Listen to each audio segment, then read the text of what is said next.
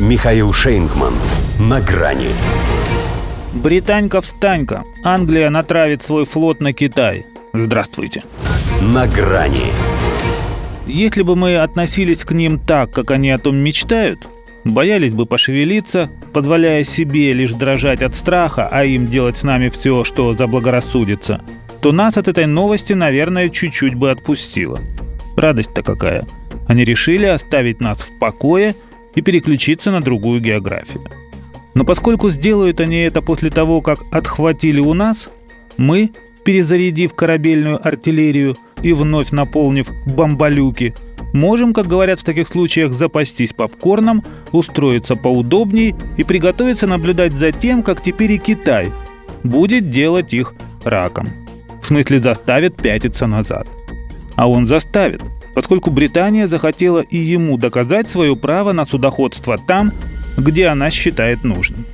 Ее министр обороны Бен Уоллес, простонародье Беня Крикун, прямым текстом предупредил КНР, что плевать он на нее хотел с большой вестминстерской колокольни.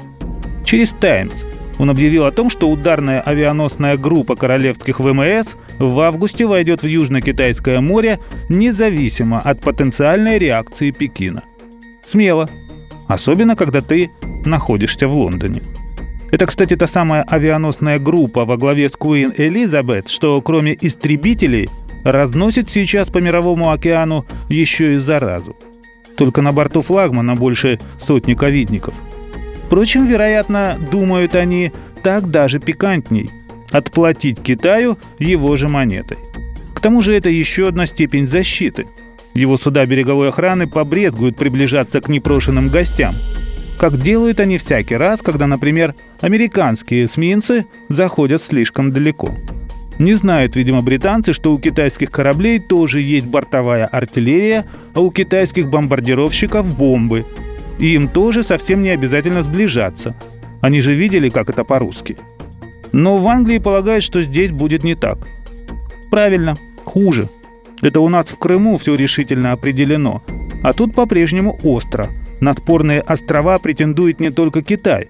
Но только Китай оградил их 12-мильной зоной и провозгласил ее своими территориальными водами со всеми вытекающими отсюда последствиями для нарушителя. Возможно, даже более жесткими, чем в нашем случае, поскольку Пекину все еще есть что доказывать.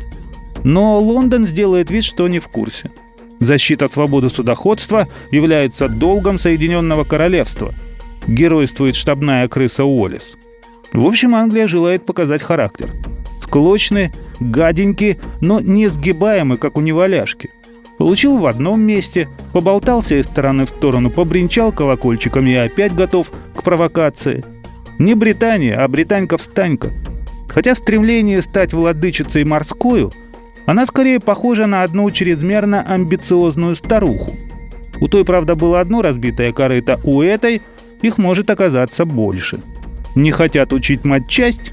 Читали бы классику, не учи. До свидания.